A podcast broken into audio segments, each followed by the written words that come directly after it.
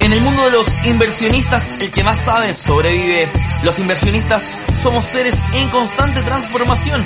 Para bien o para mal, tú eliges. Si elegiste ser el mejor, llegaste al lugar indicado. Aquí aprenderás tips de líderes de diferentes manadas que te enseñarán nuevos ángulos y miradas para que te conviertas en una mejor versión de ti.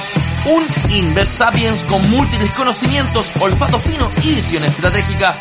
Un ser evolucionado que sabe moverse en todos los lugares, empresas y mercados. No peligra su dinero, consigue mejores trabajos y el miedo no lo paraliza. Bienvenidos a Inversapiens. Todos somos inversionistas. Con ustedes, Nicolás, Magner y Carlos Escándalo.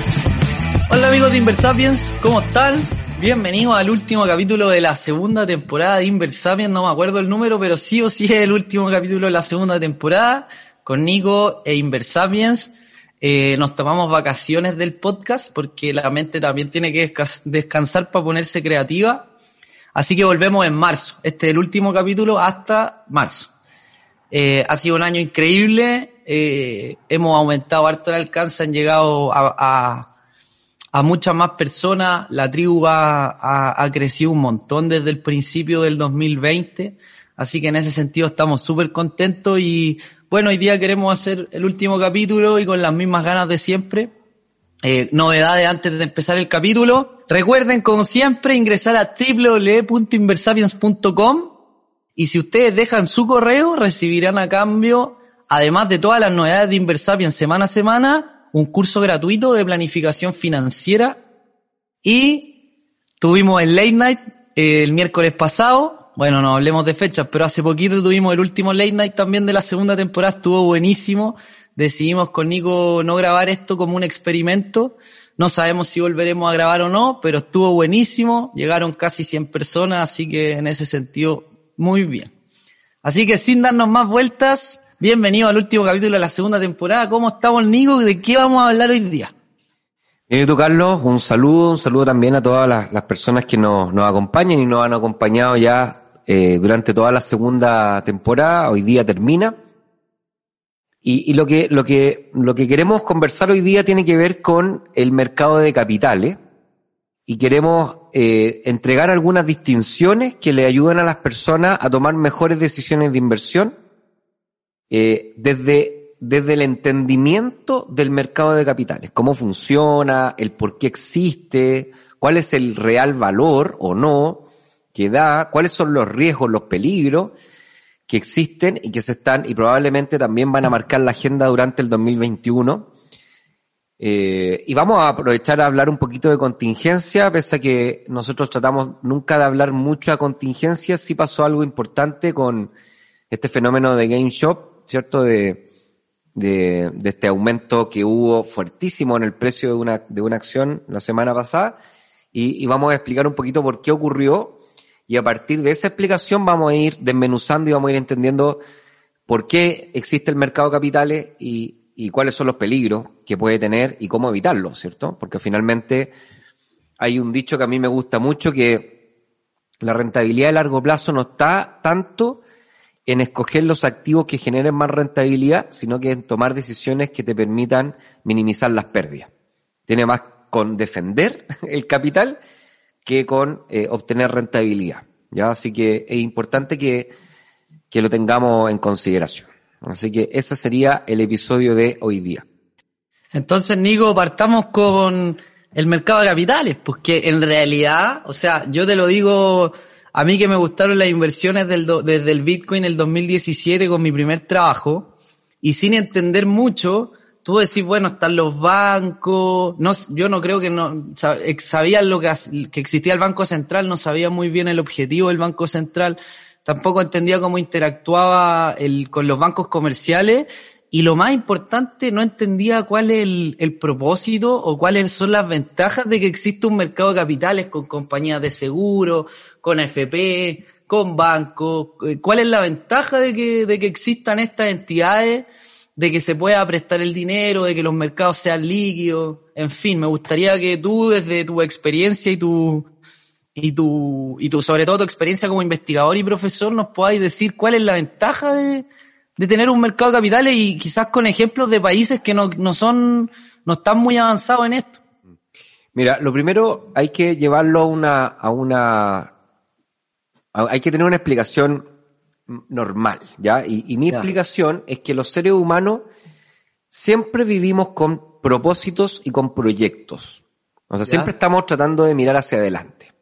Y siempre tenemos ideas, proyectos, ganas, intenciones. Queremos, hoy día la intención es quizás tener una casa, vivir en cierto lado, tener cierto auto, o trabajar en cierta parte, o, en- o tener cierta empresa. Siempre estamos con proyectos, ¿ya? Y antes también existían la misma necesidad. Antes, estoy hablando hace mil años atrás, dos mil años atrás, cuando, el- cuando los homo sapiens, ¿cierto?, andaban en las cavernas, pasaba exactamente lo mismo. Entonces, ¿por qué te digo esto? Porque por ahí, como en el 1500, entre el 1000 y 1500, eh, se hacía muy, muy, muy común, o en mm, mil quizás es muy poco, digamos 1400, 1500, ¿Ya? lo común era tener el proyecto de crear una empresa y probablemente la empresa o la compañía estaba muy relacionadas con los viajes. Ya. Ya, una de las cosas que las personas querían desarrollar, los aventureros, los emprendedores de la época, eran personas que estaban siempre viendo cómo podían hacer cosas, como por ejemplo viajar, o como por ejemplo construir un invento, construir un arma, cualquier cosa que necesitara idea, capacidad, pero también dinero. ¿Vale? Pero el problema de esa época es que el dinero no estaba concentrado en las personas, sino que el dinero estaba concentrado en las coronas. O sea, no era como lo que vemos ahora que hay personas que son mega multimillonarias, sino que en realidad ahí el dinero, las propiedades, los derechos, todo estaba concentrado en la corona. Estamos hablando de la civilización que existía o que era relevante en esa época, como en Europa, por ejemplo. ¿no? Entonces, ¿qué pasaba? Que todos los que querían emprender algo que necesitara mucho, mucho dinero, tenían que ir a pedirle a la corona que Ya. financiara ese emprendimiento. Por eso, muchos de ustedes se acordarán de la historia de Colón, que le va a pedir a la reina. Ya, bueno. El punto está en que por ahí un grupo de eh, emprendedores dijo, De la "¿Sabéis época. qué? ¿Cómo? De la época. De la época, sí, pues Claro, dijo, claro. Como, como nosotros. Dij- dijeron, oye, ¿sabéis qué? Tener una casa tan grande, tan sola, ¿por qué no invitamos a las personas, a las familias, en ese, en este, en este caso a las familias de nombre, ¿cierto? A los burgueses, eh, los invitamos a tomar té. Entonces, mientras tomamos té, conversemos. Y veamos ahí qué idea hay, si alguien tiene una idea chora, pues, todos le ponemos plata. Entonces, tal vez uno de nosotros no tiene el dinero que tiene la corona, pero tal vez 20 de nosotros junta el dinero equivalente que tiene la corona. Entiendo. Y así empezaron a abrir la casa y la gente se empezó a juntar. Esto fue a los finales del 1500, llegando al 1600, por ahí. Y se empezó a hacer famosa esta casa porque ya todos empezaron, ya no solamente iban los, del barrio, sino que empezaron ahí, se empezó a correr la voz, que había una casa en donde tú ibas a tomar té y podías hablar un poquito de tu idea y si la idea gustaba y era atractiva, te ponían plata y tú a cambio desarrollabas tu idea y después devolvías ahí el dinero y obviamente Con interés. con interés, con, con, con ganancia. Claro. Entonces, después de eso, los tipos como en el mil, ya en el, al- en el 1600, entrando en el 1600, empiezan a formalizar esta idea y crean la primera bolsa de valores, que es el primer mercado de capitales. Hay que distinguir entre la industria financiera o el sistema financiero y el mercado de capitales. ¿ya? La industria financiera se compone, incorpora el mercado de capitales, pero también incorpora a todo el OTC, al over the counter, a todo el sistema bancario, a todo el sistema que maneja el dinero, a los medios de pago, por ejemplo, a la aseguradora, a todo lo que tenga alguna relación con el dinero. A nosotros, como podcast de inversiones, nosotros somos parte del ecosistema del sistema financiero, porque estamos contribuyendo a la educación financiera. Perfecto. Entonces, tanto hay. Pero el mercado de capitales es tal cual suena. Es un super, es un mercado, que aquí la gente seguramente, cuando hablamos de mercado, se imagina como un supermercado o como una feria libre. Tal cual, es un mercado en donde se intercambian capitales. Eso es todo. Entonces yo como inversionista voy con mi capital, que sería dinero, y a cambio voy, lo entrego y me llevo una acción, que sería también un capital, porque es un pedacito de la empresa, es un trocito de la empresa. Entonces, los mercados de capitales son eso. Ahora, ¿por qué crearon el primer mercado formal de capitales? Siempre existió en los mercados de capitales, desde que el mundo es mundo. Pero empezaron a crear el primer, la primera bolsa de valores, como primer mercado formalizado, es decir, había un lugar físico, había una regla, había leyes que regían ese lugar físico. Y lo que hicieron esta, esta, familia dijo, mira, ahora vamos a aumentar la, super, la, la, infraestructura y le vamos a vender a cada uno de los que estuviese interesado, le vamos a vender un puesto dentro de esta, dentro de este edificio. Entonces, todo ahora el que quiera venir a, a presentar una idea, en realidad ahora ya no va a ser así, sino que va a tener que a través de estos puestos de la bolsa venir a dejar su idea para que el resto venga a comprarla, pero a través de puestos de la bolsa. Y ahí se generó el primer broker. El primer broker es entonces el que dice, mira, yo compro un pedazo de este mercado y ahora yo solamente soy el que puede comprar y vender dentro de este mercado.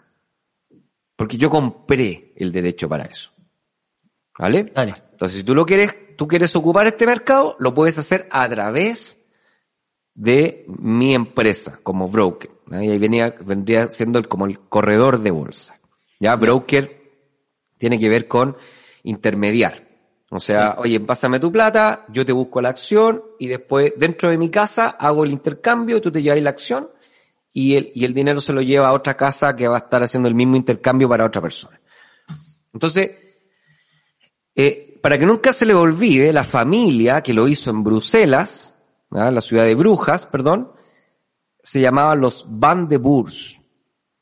Y por eso se llaman la bolsa de valores, en honor a esa familia que se llamaba los Van de Bourse, ya que creó el primer, la primera bolsa de valores. Entonces, eso es lo primero. Ahora, ¿por qué y cuál es el gran, cuál es el gran eh, aporte de, de este mercado? Hay que adelantar un poquito a 100 años más. ¿Ya? Y, lo que podemos decir es que la primera bolsa, ¿cierto? Que fue la bolsa de Ámsterdam, que se abrió a, propósito de esta familia, se abrió como en el 1607 por ahí, ¿ya? Y ahí empezó a transar varias cosas, como por ejemplo la compañía, la compañía del sur de, era, era una compañía, no me acuerdo el nombre exacto, pero era era una compañía que se dedicaba a hacer viajes en barco. Bueno, el tema está en que Solamente en 150 años los Países Bajos destronaron al imperio español portugués en el dominio de los océanos. ¿Ya? Y, y, y, por qué lo destronaron? Porque fueron capaces de organizarse a través de este mercado de valores para poder aumentar en forma exponencial la cantidad de empresas que estaban involucrados en los viajes marítimos y además en las empresas que desarrollaban tecnología de navegación, conocimiento en navegación, empresas que desarrollaban entrenamiento para personas que hicieran navegación, o sea, desarrollaron una industria, un ecosistema. ¿Por qué? Porque fueron capaces de dejar de depender del dinero de la corona, que fue lo, que nunca pudo hacer el imperio español portugués. ¿Me fijan? Entonces, con ese ejemplo quiero que entendamos el aporte que tienen los mercados de capitales. Los mercados de capitales permiten, con esto te dejo Carlos, dale, dale. permiten que el dinero fluya desde lo menos rentable y productivo hacia lo menos rentable y productivo. O sea, le dan la posibilidad a alguien que diga, ¿sabéis qué? Yo no tengo idea, no tengo ideas, no tengo tiempo, es verdad lo mismo, te permite que tú puedas poner el dinero y el mercado puede tomar ese dinero y puede llevárselo a otra parte en donde ese dinero va a ser más rentable, va a ser más productivo. en términos de valor para la sociedad, no solamente en términos de capital, sino que en términos de valor para la sociedad. Entonces, ¿qué es valor para la sociedad? Bueno, por ejemplo, hoy día nosotros estamos haciendo este capítulo por Zoom. No podríamos estar haciendo este capítulo por Zoom si es que algunos emprendedores, que no tengo idea quiénes son, se hubiesen juntado y hubiesen desarrollado esta plataforma Zoom. ¿Y cómo financiamos a estos desarrolladores que desarrollaron la plataforma Zoom si ellos no tienen dinero? Bueno, gracias al mercado de capitales, el mercado de capitales toma el dinero de distintas partes del mundo y se lo pasa a estos desarrolladores de Zoom para que ellos construyan Zoom y para que nosotros podamos grabar Zoom. Increíble. Increíble, Nico. O sea, voy a, yo creo que ya me robaste la, la, lo que iba a decir, pero lo voy a igual repetir porque es importante en estos temas ser, ser reiterativo. Entonces el mercado de capitales no es más que una, un, un lugar, por decirlo así, donde se juntan oferentes de dinero con demandantes de dinero. Oferentes y demandantes que pueden ser inversionistas, pueden ser bancos, pueden ser empresas, puede ser el Banco Central, puede ser la Tesorería General de la República y lo que tú dijiste es súper importante, que obviamente pueden haber negocios buenos y otros negocios malos, pero, pero el mercado de capitales ha demostrado a lo largo del tiempo que, que va juntando a la gente que quizás tiene el dinero pero no tan buenas ideas con gente que tiene muy buenas ideas pero no tanto dinero. Y esa combinación es bien potente. Entonces, Nico, yo te quiero también hacer una pregunta en relación a lo mismo, porque tú siempre has dicho en las clases, me acuerdo cuando era tu alumno, eh, y también lo he dicho en, en Inversapiens y en el podcast, cómo un mercado de capitales sofisticado y eficiente le genera más beneficio a su, a su sociedad, a sus habitantes, a su empresa. Y me gustaría eh, verlo como con ejemplo. No sé si podemos dar el ejemplo de Chile como una, como un buen mercado y un, no sé, otra sociedad, quizás Argentina, quizás Venezuela, como mercados de capitales que por diferentes razones sean razones de gobierno, sean razones de, de gente simplemente que no tiene, no tiene sentido común o el bien común como propósito, han echado a perder eh, mercados de capitales y eso afecta a las personas. No sé si podéis ayudarnos con eso, Nico. Claro, lo que pasa es que, mira, esto es como la energía nuclear, o todo en la vida. Es una muy buena herramienta en la medida que la podamos ocupar para el bien del común, en el fondo, pero lamentablemente siempre van a haber algunos incentivos para que las personas se aprovechen de esta herramienta para el bien propio a cambio del bien común o a costa del bien común. Entonces, siempre, esto siempre, lamentablemente, es un ejercicio de suma cero. Entonces, cada vez que hay una persona que se beneficia mucho con algo, es porque otro o otros están dejando de beneficiarse. ¿ya? El punto está en la justicia, en cuanto al valor agregado, que es un poco también, podemos discutirlo en otro capítulo, pero tiene que ver un poco con el sistema neoliberal. El sistema neoliberal dice, mira, la forma de impartir justicia acá tiene que ver con cuál es el valor que agrega cada persona. O sea, si que tú agregáis más valor, ganáis más plata. Si agregáis menos valor, ganáis menos plata. Yo no es que esté de acuerdo 100% con eso, pero eso es el sistema que hoy día eh, nos rige. Ahora, ¿qué pasa? Que hay ocasiones en donde estos sistemas se encuentran algunas ineficiencias, algunas grietas, podríamos decir. Y hay algunas personas que identifican estas grietas o estas ineficiencias y las explotan para beneficio propio.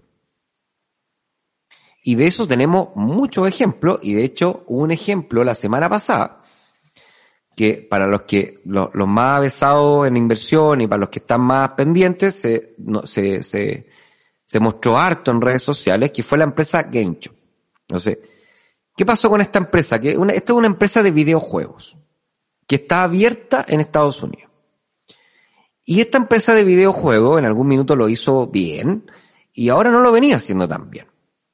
O sea, en el, sentido de que los juegos, qué sé yo, no estaban yendo tan bien como se esperaba que hubiesen estado yendo. Entonces, acá aparecen los primeros y aquí vamos a empezar a entender un poquito también las distinciones. Eso es lo interesante del caso, aprender. Entonces, aparecen unos señores que se llaman los hedge funds o los fondos de cobertura. Entonces, estos señores que son hedge funds son tipos que ofrecen a sus clientes estrategias de inversión altamente sofisticadas. Entonces, son estrategias que una, uno como persona natural no las podría realizar porque los costos de transacción son demasiado altas. ¿Ya? Entonces ellos te dicen, mira, pásame la plata y yo voy a hacer esta estrategia altamente sofisticada y de, te doy rentabilidad a cambio de una comisión. ¿Ya? Y una de las estrategias clásicas de los hedge funds se llaman las ventas cortas o irse corto. Entonces, ¿qué significa irse corto? Irse corto significa que tú le estás, estás invirtiendo a que el precio de la acción caiga. ¿Ya? ¿Cómo lo hacen? Lo que hacen es que llaman a alguien que tenga la acción, a otra empresa que tenga la acción y se la piden prestada. Dice, oye, préstamela por 60 días. ¿Vale? Entonces, se la prestan, por eso tiene que ser entre instituciones, ¿ya? Entonces no, no puede, no, yo no puedo llamar a alguien, oye, préstame la acción, como persona natural. Claro. Entonces, llaman y dicen, préstamela por, préstamela por 60 días. Y yo te voy a pagar un, un, un pequeño interés. Un arriendo.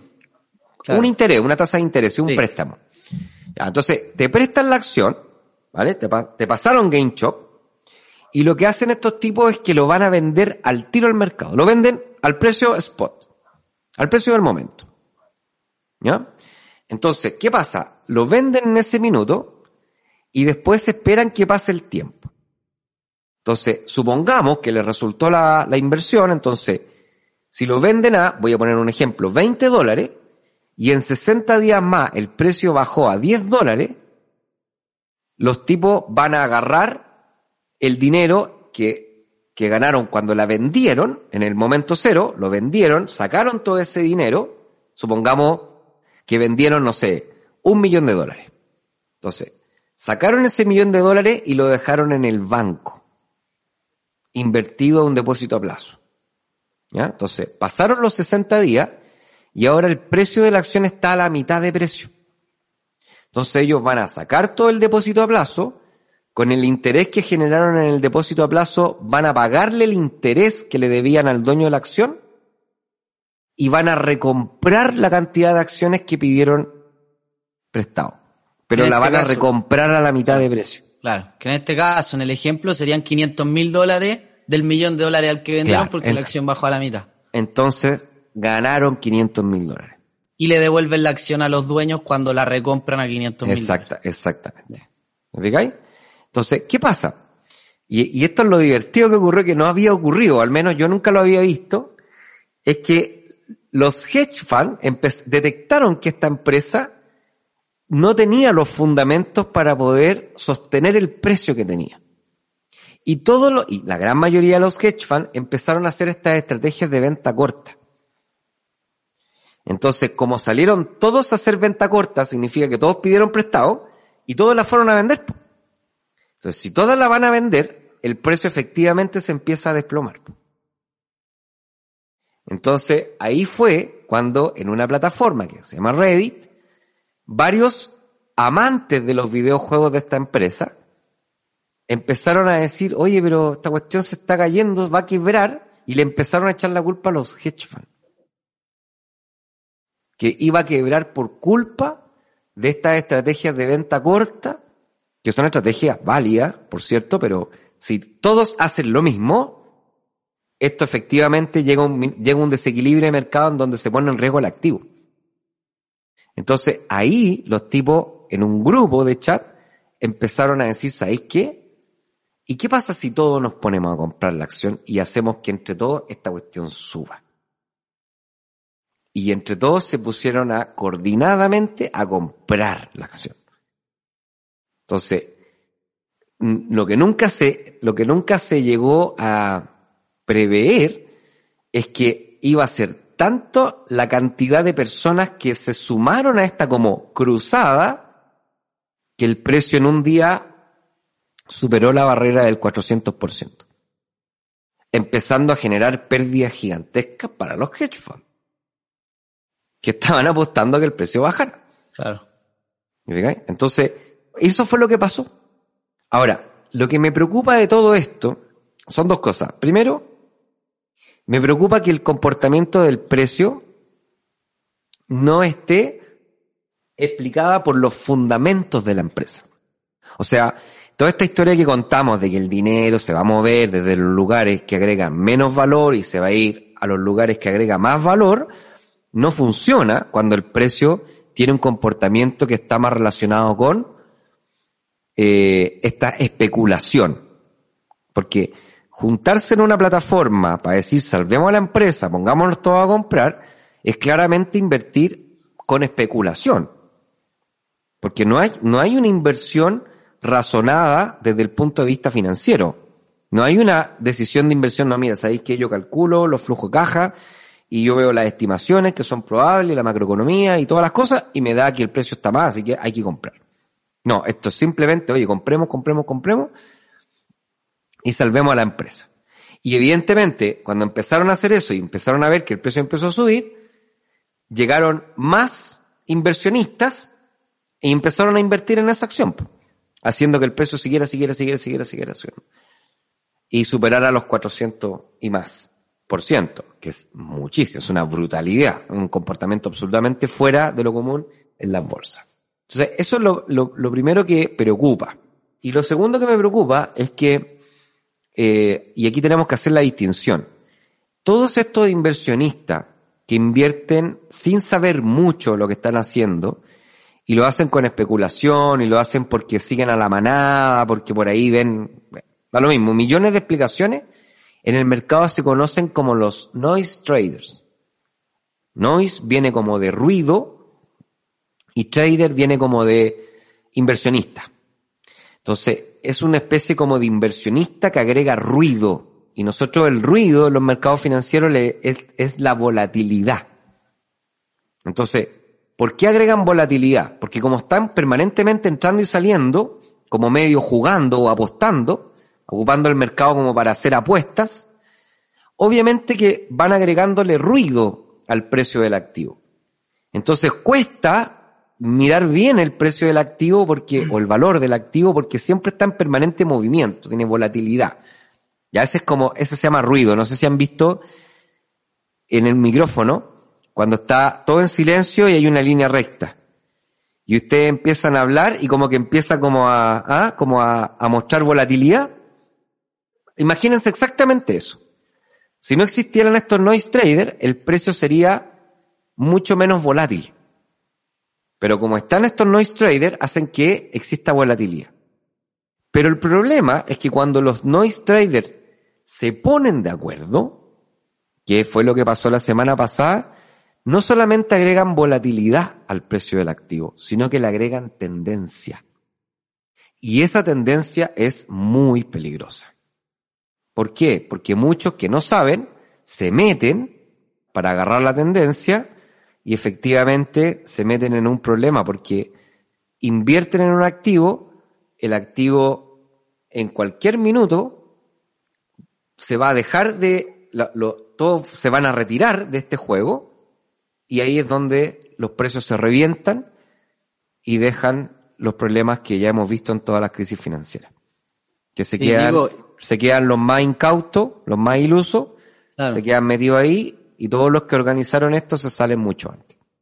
Sí, Nico, me, acuerdo de una clase del profe Jaime Lavín, tu socio investigador, que nos hablaba de cuando empezamos a hablar de los noise traders y nos, nos contaba una, una, una particularidad de los activos financieros que no se da en ningún otro bien o servicio, al menos eso entiendo, que es que cuando un bien o servicio tradicional sube de precio, baja la demanda. En cambio, en un activo financiero, cuando sube el precio, sube la demanda. Entonces, es un poco, y, lo discutimos en clase, y era que, pero profe, si al final yo veo que hay noise traders, por ejemplo, que, que empiezan a especular a través de estas plataformas de trading y dicen, ok, el precio de un activo va a subir, y yo soy un inversionista racional, pero me quiero subir a la ola de la tendencia, al final también me, me convierto en un, en un noise trader porque las emociones me dominan, no me quiero perder la subida, termino comprando acciones de, Game, de GameStop, por ejemplo, y, y, y me metí a la ola, estoy contribuyendo a la especulación, a los noise traders para hacer una pasada, pero que al final esa pasada aumenta la volatilidad, genera ruido en los mercados y genera sobre todo esta preocupación, yo creo, de decir, chuta, los inversionistas irracionales cada vez están tomando más, más relevancia, más eh, impacto, impacto en los mercados. Y eso igual es, es, es complicado, como el, el, otro día que el, también las redes sociales, el tema del Bitcoin, que, que Elon Musk puso Bitcoin en su Twitter y subió un 15% en dos horas. ¿Cachai? O sea, es, es complicado para los inversionistas más que se basan en los fundamentos, que ven los flujos de cajas de los activos, o que creen una que creen en una tecnología, porque al final lo, esto de los hedge funds, que se iban en corto en la empresa, en una empresa que era como un blockbuster de videojuegos, mm. tenían todos los análisis fundamentales, creo yo, correctos por expertos y, y era imposible prever, prever que una, que un, que un conjunto organizado de noise traders lo iba, porque yo me imagino la pérdida que, que tienen que haber tenido estos fondos, pues, o sea. Sí. Entonces es complejo en ese sentido, pues, Está muy bueno el comentario, Carlos, que hiciste. Hay hartas cosas que aparecen ahí. Lo primero es que hay un tema moral aquí. De todo, ¿eh? nuestro, y, y, está bueno que Inversapien aborde estos temas desde esta perspectiva. Está bueno ser inversionista. Bueno, cada uno ve lo que. La, la moralidad tiene eso. La moralidad tiene. Es, algo personal. Pero, pero hay que entender que cuando tú estás poniendo el dinero en algo que tú estás diciendo, por ejemplo, mira, yo voy a poner el dinero porque le voy a apostar a que esto suba y voy a agarrarme la tendencia y voy a hacerla pasar, tú ahí tienes que entender que le estás agregando ruido al mercado.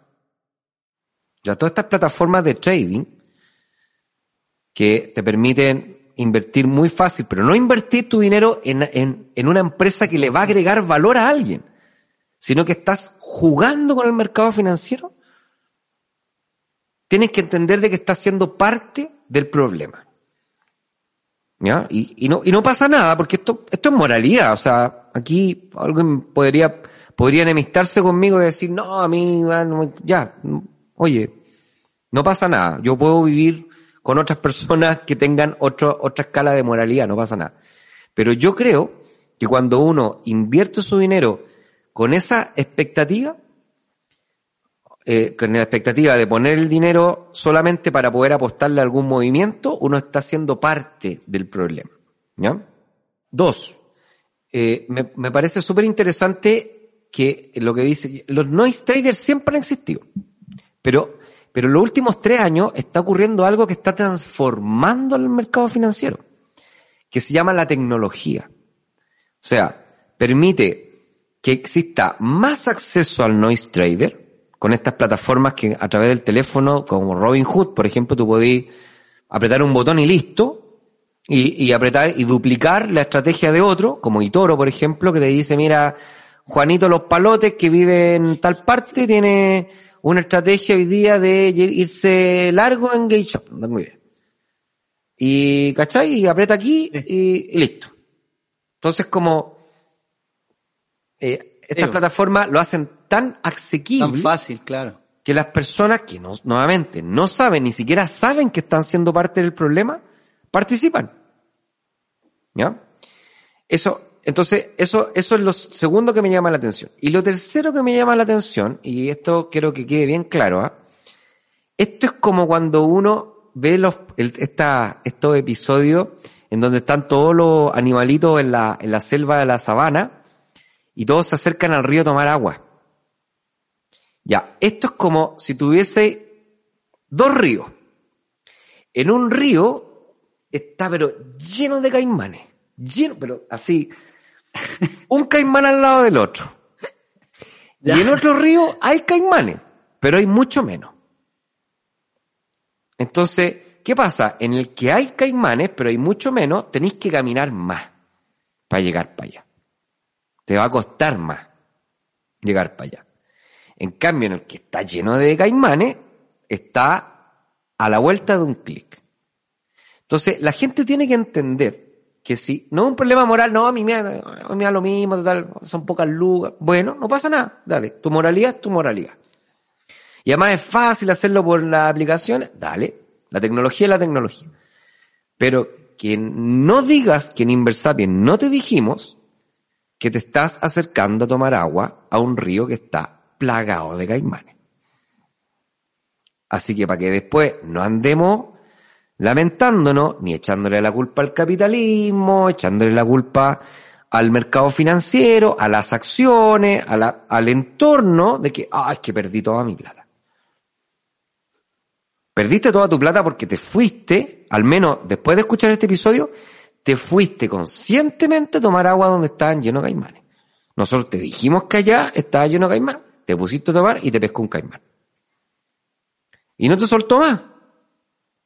¿Te fijas? Entonces, es importante el debate porque estas cosas que ocurrieron, más que son muy peligrosas, han generado muchísimas pérdidas, eh, también es importante aprender. Y lo que está ocurriendo es eso, está ocurriendo que los mercados financieros en ciertos activos y en cierta estrategia se están transformando en estos ríos llenos de caimanes. Entonces, si tú te vas a ir a poner ahí a invertir, da lo mismo, hazlo. Pero cuidado porque eh, los riesgos son altísimos. Entonces, como, como siempre, en todos los mercados financieros, va a llegar un minuto en donde esta cuestión va a reventar. Y justo los tipos que organizaron el debate, movieron y convencieron, esos ya se salieron ya. ¿Y quién quedó? Quedaron todos los otros ahí agarrados, agarrados del activo. Sí, es, interesante lo que, lo que estoy diciendo porque nosotros acá en Inversapiens promovemos la inversión de largo plazo. O sea, comprar el activo y ojalá tenerlo harto tiempo. No, no el hacerte una pasada porque está demostrado científicamente que, que, que es, más, es, es, menos probable ganar así. En cambio, si uno tiene el activo en el largo plazo, es más probable ganar en el largo plazo. Y en ese sentido, al final también es importante decir que, claro, la, la decisión es personal. ¿Por qué te lo digo? Porque a mí me da risa que en el grupo de WhatsApp que tenemos, o incluso en los comentarios que me llegan, la gente que me habla por correo por WhatsApp, es como, Carlos, ¿viste? Subió un 40% en un día. Sí, pero así como un activo subió un 40% en un día, hay muchos que también bajaron. Entonces, al final termina siendo como jugar a la ruleta. Porque nosotros, por mucho, por muy buenos financieros, analistas que seamos, hay, acá hay como, hay como variables de quinto orden, de no sé, tú lo has dicho mil veces, que inciden en esto y que uno no las puede prever. En el mismo caso de estos hedge funds, volviendo al ejemplo, ¿cómo podían haber previsto que un grupo organizado de noise traders en un blog se iba a organizar para comprar la acción o para hacer que el precio subiera eso no estaba en el análisis fundamental, no estaba en los flujos de caja de la empresa, no estaba en el análisis macroeconómico de la economía, no estaba en el análisis industrial de la industria, valga la redundancia. Entonces, es un poco lo mismo. Eh, eh, es, complicado y es complicado eso de, de, acá cualquiera puede hacer lo que quiera y no está mal hacer trading. Yo también he hecho trading y aprendí un montón. Eh, tiene su riesgo, lo importante es que ojalá que si escuchas este capítulo ya empieces a entender los riesgos que trae y, las consecuencias que trae de, como decía el Nico, eh, ir a tomar agua al, al, al, río lleno de caimanes.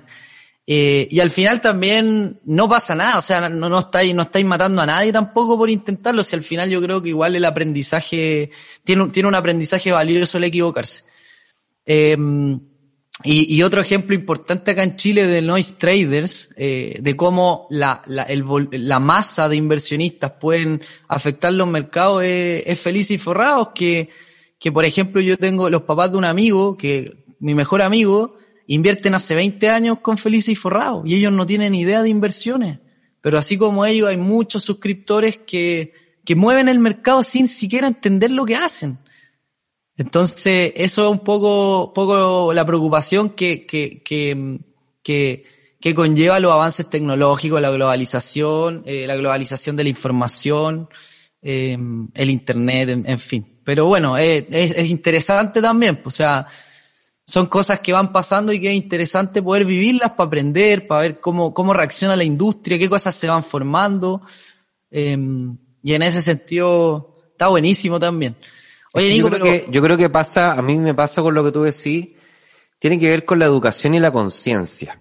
Por ejemplo, si nos vamos hace 10 años atrás, en Chile, por ejemplo, las personas fumaban en los hospitales, o quizás 20 años atrás. Las personas fumaban en los hospitales, la gente tiraba la basura al piso, eh, no sé, quemaban basura en el patio. O sea, había un montón de cosas que se hacían.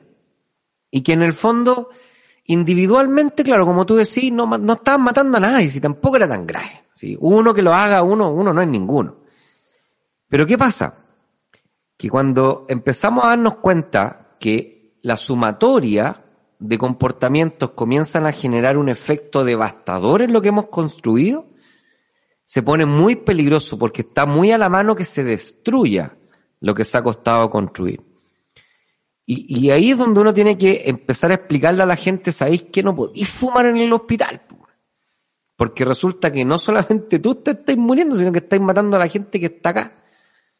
Y sabéis que no, no podéis botar la basura en la calle, aunque sea un chicle o aunque sea un papel. Porque resulta que hay todo una, un hay toda una cantidad de externalidades negativas que si todos votamos papeles por, ah, por el vidrio del auto, esta cuestión es así inmanejable.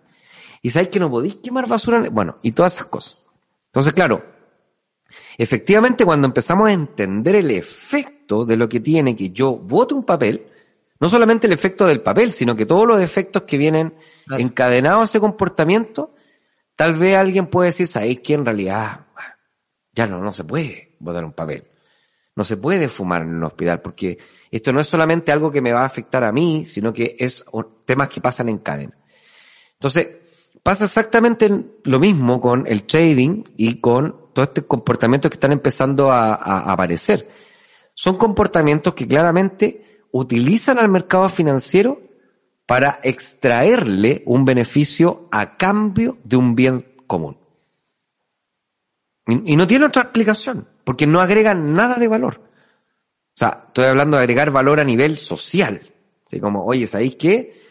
Entre todos juntamos plata y se la pasamos a una empresa que fue capaz de encontrar la cura del coronavirus. O sea, la vacuna del coronavirus. Si las empresas que están desarrollando las vacunas, que ahora todos estamos esperando, son todas empresas que están transadas en las bolsas.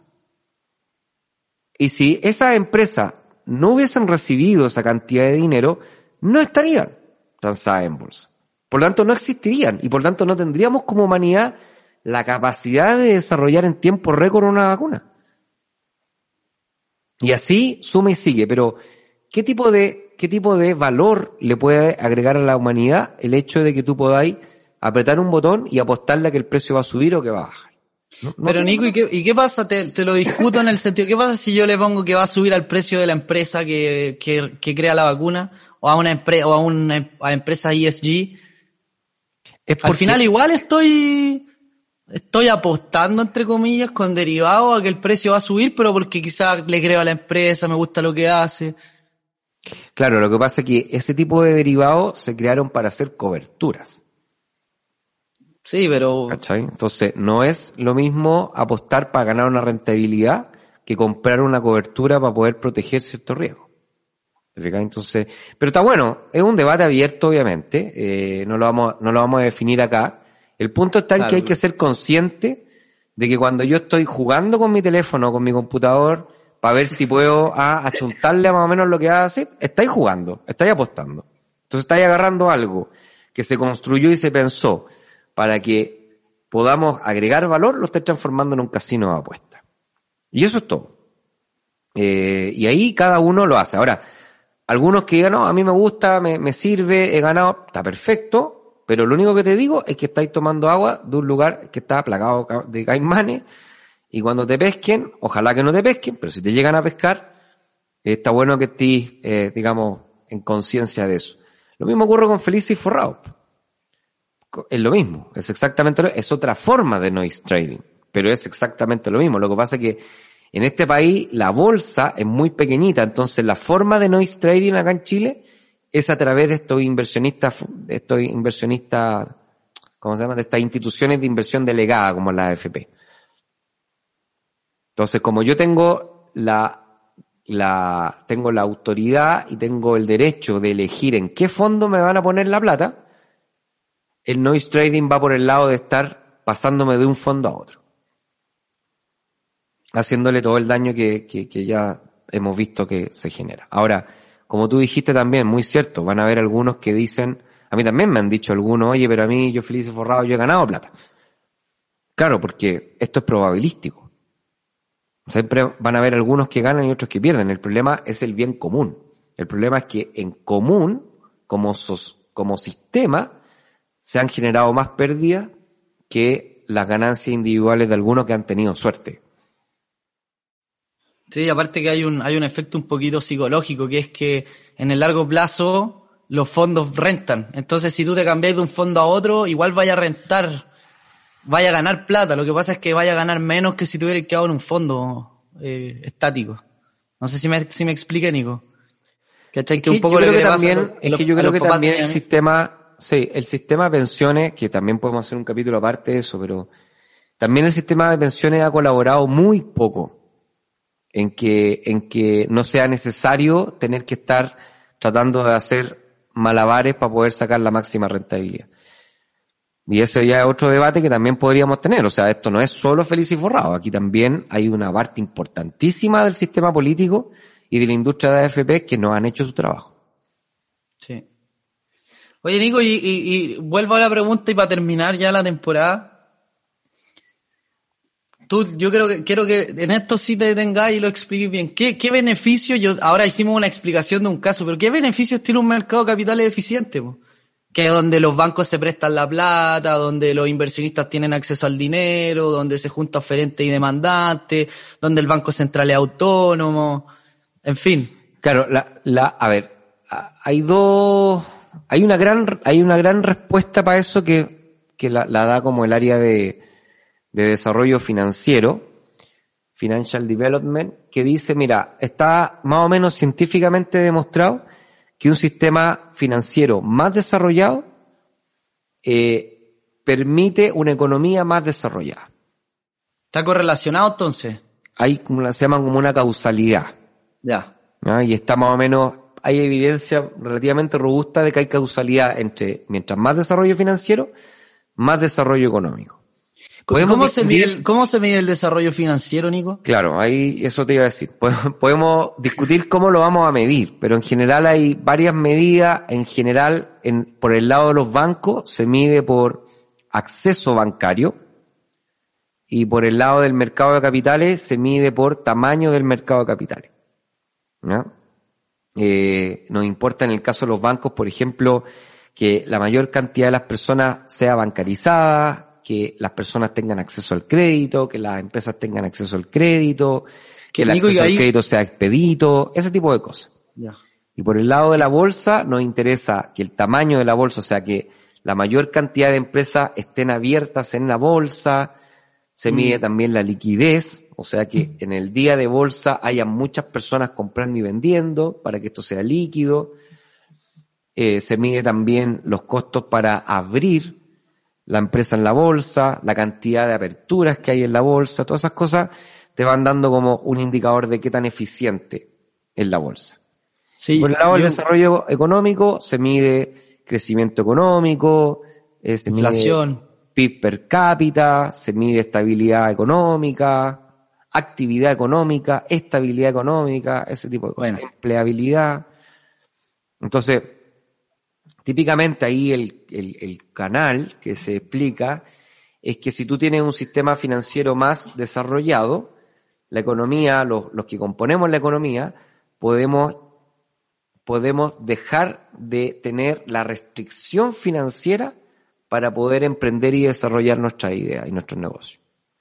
En cambio, en partes donde tienen menos, eh, eh, los sistemas financieros son menos desarrollados, las personas tienen las mismas restricciones que tiene una persona que quiere desarrollar y, llevar adelante su idea, más la restricción de capital. El financial constraints que le dicen, la, el, como restricción financiera. Como, oye, ¿sabéis qué?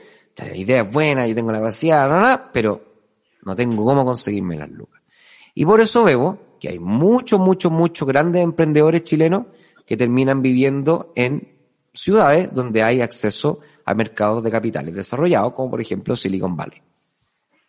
Entonces, se van a vivir allá y es mucho más práctico, mucho más fácil porque allá pueden desarrollar la idea y van a tener sistema financiero que les pase el dinero para poder hacer su emprendimiento.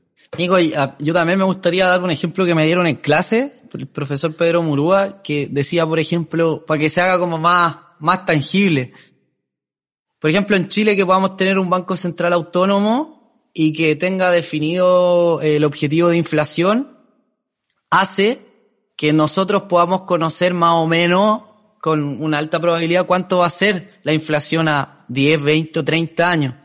Y eso produce que, por ejemplo, los bancos comerciales le den financiamiento a personas a 20, 25 y 30 años. Y como tú te puedes financiar a 30 años, puedes comprar una casa, quizás en una economía donde la inflación no se conoce porque el Banco Central no es autónomo, depende del gobierno de turno. Y el gobierno de turno, para poder en una campaña política tener más eh, votos, va a imprimir más billetes, va a aumentar la inflación, se va a descontrolar la inflación, por lo tanto el banco comercial no te va a poder financiar a 30 años y quizás tú como persona no te vas a poder comprar una casa. Y eso es efecto de un mercado de capitales eficiente, que tú te puedas o no comprar una casa. Otros ejemplos simples son el mismo caso de la inflación, que las compañías de seguro, eh, como conocen la inflación, eh, se pueden a, a las personas que van con, van a buscar renta vitalicia, se pueden endeudar a 30 años las compañías de seguro y esa plata la pueden invertir en empresas que se endeudan a 30 años y financian proyectos a 30 años de manera barata. Entonces es súper potente porque si las empresas crecen, hay más empleo, suben los sueldos, aumenta el consumo y vivimos mejor. O sea, es súper potente el, el, el impacto de un mercado de capitales que funciona en tiempo y forma, podríamos decir. Funciona como debe. No, no, hay muchísimo, muchísimo que hablar de eso. O sea, eh, no solamente por el lado del emprendimiento, como tú decís, hay temas que hasta en los medios de pago. O sea, si no tuviésemos un sistema financiero no podríamos tener una tarjeta claro. y en vez de andar con billetes en el bolsillo, no podríamos transferir cuando queremos, no sé, de repente necesitamos, no podríamos comprar por internet, cuando de repente nos gusta algo apretamos un botón y compramos. Entonces, Claro, hay un montón de comodidades y de cosas que se han ido simplificando eh, gracias a este, a este mercado que, que funciona. Eh, antes la gente tenía que andar con las monedas de oro en, en las monedas de oro en la carreta y con todos los riesgos y los, los asaltos y las cosas que habían, había muchas veces que no se podían hacer acuerdos porque simplemente no se podían concertar no se podían poner de acuerdo en qué era equivalente a qué era, a qué cosa es equivalente a qué cosa. Entonces, sin duda hay muchísimas cosas que, que se, que se, se pueden extraer de este desarrollo. Por eso es tan importante ser consciente y contribuir a que este mercado se desarrolle y que además eh, se vayan evitando estos comportamientos masivos que le hacen daño finalmente a un sistema que, que nos ha costado mucho contribuir, construir y que además ha aportado muchísimo al bienestar. Digo, yo creo que extraordinario. Yo creo que estamos llegando al cierre del último capítulo de la segunda temporada. No sé si quería agregar algo más. No, nada, yo creo que es, no, no podríamos haber pensado en un cierre mejor. Creo que una buena forma para que nos vayamos a reflexionar durante febrero en qué puedo hacer yo, qué puede hacer también Inversapien y qué puede hacer los que nos escuchan. ¿Qué decisión podemos tomar para que, para que esto sea eh, un mercado financiero un poquito mejor de lo que fue eh, el año pasado, porque eso finalmente se termina derivando en una mejor eh, calidad de vida. Y, y, eso obviamente que siempre es bueno. Sí, Nico. Y eh, para terminar, como siempre, invitarlo a la tercera temporada cuando comience. Es momento de reflexión, de descanso. Gracias por acompañarnos. Sin, sin ustedes, sin, sin saber que les gusta, que les agrega valor esto no, no podría ir siendo sustentable y lo es porque a ustedes les gusta, porque nos escuchan, porque nos mandan mensajes, porque van a los late night, porque toman los entrenamientos y en ese sentido muchas gracias. No, no se olviden a los que están recién llegando a la tribu, nosotros hacemos late night, para poder ir a los late night tienes que agregarte al, a la lista de correo en el sitio web www.inversapiens.com también vas a recibir un curso gratis de planificación financiera y te vas a enterar de todas las novedades. Y, bueno, eso. Gracias. Nos vemos en la tercera temporada. Chao, segunda temporada. Felices vacaciones, Nico. Pasémoslo bien. Saludos. Chao, nos vemos en la tercera. Esperamos que este episodio te haya entregado el conocimiento para estar un paso más cerca de ser una mejor versión de ti. No te olvides compartir, comentar, déjanos tu valoración y ayúdanos a conectar con más inversionistas. Un gran abrazo y nos escuchamos la próxima semana en un nuevo capítulo. Pasa a la acción, aplica lo que aprendiste y conviértete en un Inversapiens.